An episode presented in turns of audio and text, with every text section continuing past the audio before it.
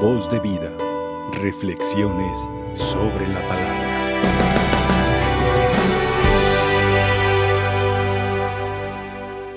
En la primera lectura dice San Pedro al final de la lectura, los saluda mi hijo Marcos. San Marcos fue discípulo de San Pedro y fue tanta la estimación que lo, aprendió a verlo como si fuera un hijo. Como muchos de nosotros, las personas mayores, los que son tíos, los que son abuelos, generalmente hay esa tendencia a ver en los sobrinitos, a ver en los nietos, un hijo más. ¿Por qué? Porque así se les quiere. Y así se les va formando también, se les va educando.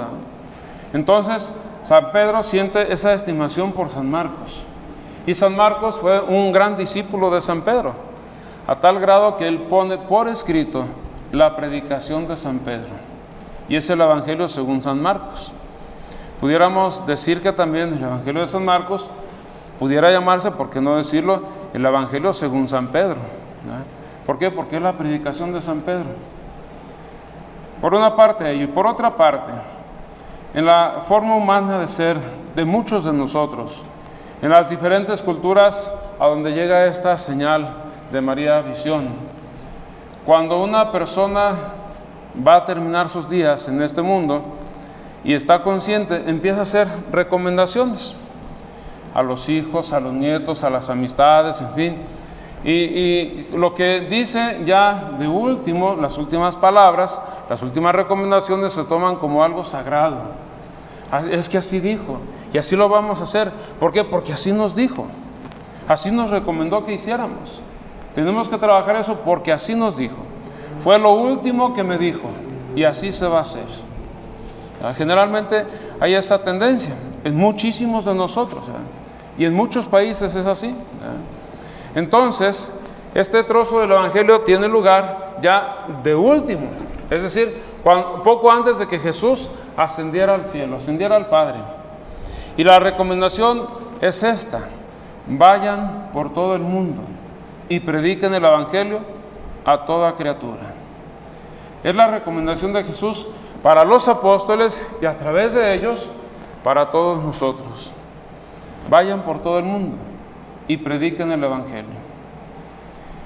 Y ahí, bueno, podemos algunos hasta pues hasta lavarnos las manos y es si no, si no tengo ni para comer, que cómo lo voy a hacer, que cómo voy a ir a esas partes y que no puedo a veces no tengo ni para el camión aquí en la ciudad, menos para salir fuera. Pretextos. ¿Por qué?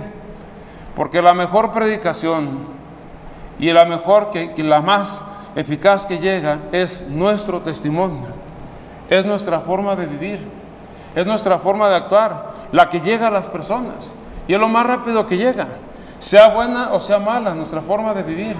El testimonio es más efectivo que una buena predicación.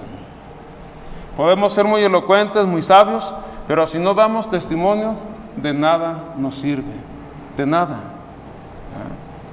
Vale para todos, los más preparados y los menos preparados, para todos. Pero si nos fijamos también, existe el fenómeno de que todos nosotros, los que estamos participando a través de este medio, los que estamos participando físicamente de la Santa Misa, somos el foco de atención de muchísima gente. La gente se fija, la gente nos ve y dice, mira los curas, mira las monjas, mira los frailes, mira los que van a misa, mira los que comulgan. ¿Eh?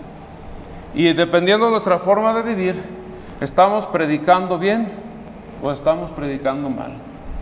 Porque con nuestra vida estamos diciendo mucho.